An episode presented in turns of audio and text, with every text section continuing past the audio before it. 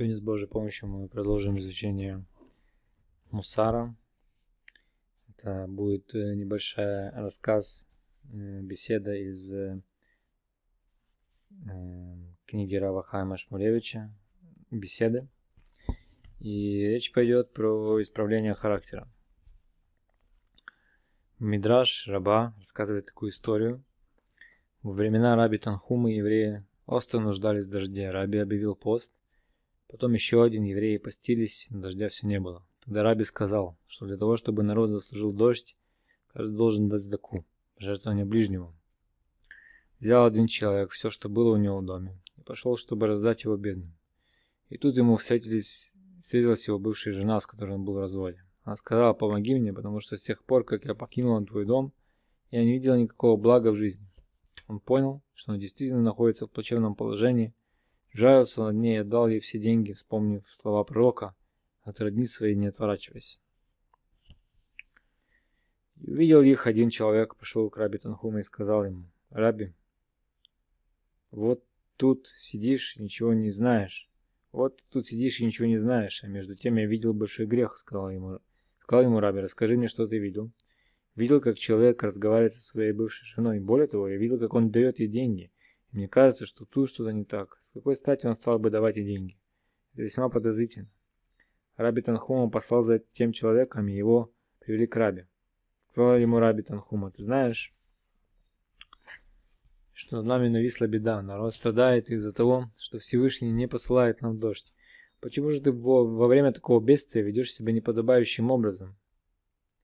Ответил ему этот человек, разве не ты учил нас, от родни своей не отворачивайся? И рассказал ему, что произошло. Возвел Раби Танхума глаза к небу и сказал, «Владыка мира, вот обычный человек, и ему, как и другим, свойственны жестокость и равнодушие. И все-таки он исполнился милосердием и пожалел свою бывшую жену, которую вовсе не обязан содержать. Если так, то ты тем более должен проявить милосердие к нам, ведь ты, твои дети, мы сыновья Авраама, Исхака и Якова, и на тебе наше пропитание». Тот же час хлынул дождь и принес спасение и облегчение миру словам наших мудрецов, этот рассказ учит нас, как велика сила того, что человек может преодолеть дурные качества своей души. Мы видим, что когда не помогли молитвы такого великого мудреца, как Раби Танхума, и посты, которые соблюдал весь народ, один милосердный поступок человека, который преодолел прошлые обиды и проявил милосердие там, где вовсе не обязан был этого делать, спас народ от бедствия. Известно высказывание раби Израиля и Салантера благословенная память праведника, что человеку труднее изменить одно качество своей души, чем выучить весь Талмуд. Возможно, именно потому, что это так трудно, заслуга и награда человеку за победу над собой столь велика. Написано в Талмуде, сказал Раби Шимон Барьяхай, я могу освободить мир от небесного суда со дня моего рождения и до сегодняшнего дня, а если мой сын присоединится ко мне, то мир будет освобожден от суда до дня творения и до сегодня. А если к ним присоединить, если к нам присоединить царя Йотам, присоединится царь Йотам, сын царя Узияу, то наши совместные заслуги сможет освободить весь мир от суда, от сотворения и до конца мира. Раши комментирует, Йотам был праведник, и был он скромнее других царей. Случилось так, что его отец заболел проказой, и все время, пока его отец был болен, я там правил народом. Но царскую корону он не возложил на себя, и все свои повеления и указы оглашал от имени царя, отца. О чем говорит нам этот комментарий? Ютам поборол в себе присущее человеку стремление к почестям, и заслуга эта настолько велика, что может спасти весь мир от суда небес. Аналогичный пример мы находим в трактате Мегила. Спрашивают мудрецы, почему царица Эстер решила пригласить злодея Амана на пир. Отвечает Раби Шимон бен Менася. Она надеялась, что, быть может, тогда почувствует Всевышний совершит чудо. Комментирует Раши. Почувствует Всевышний, как нетрудно унижаться перед таким злодеем, умоляя свое достоинство и высокое положение. И вот на народном висит угроза всеобщего истребления, включая детей и стариков, до последнего человека. Все евреи Шишана постятся, облачившись в траур, одетые в рубище. И этого оказывается недостаточно, чтобы пробудить милосердие Всевышнего. Даже молитва Эстер не возымела действия, несмотря на все величия души. Эстер видела, что ни пост, ни молитва не в силах избавить народ от опасности уничтожения. И то, что она сумела пронизить себя ради высокой цели, помогло пробудить милосердие Всевышнего. Еще раз убеждаемся, как весомо в глазах небес преодоление человеком своего характера.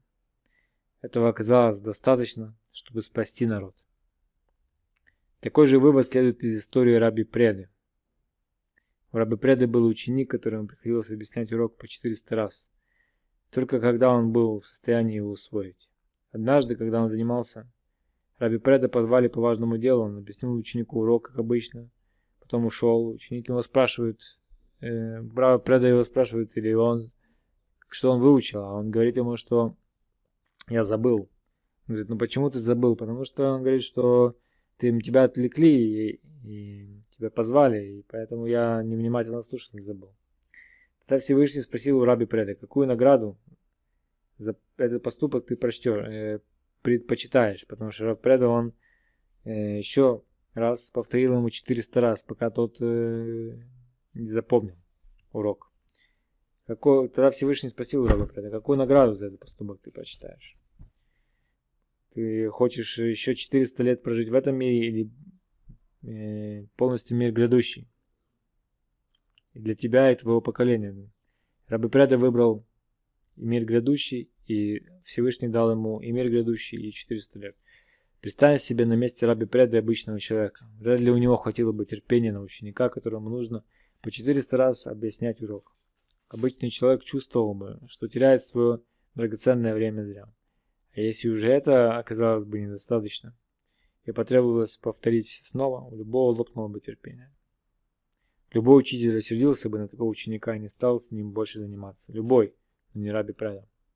Мало того, что он каждый раз объяснял ученику урок по 400 раз – когда понадобилось, объяснил еще 400 раз.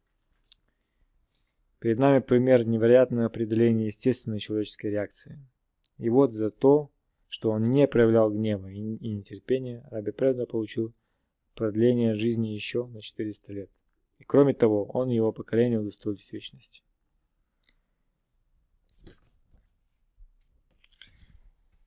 На этом мы остановимся изучение Кигера Хайма Шмулевича. Рассказывает, продолжим с Божьей помощью в следующий раз. Этот урок посвящается души Клавдии Бат Ольги.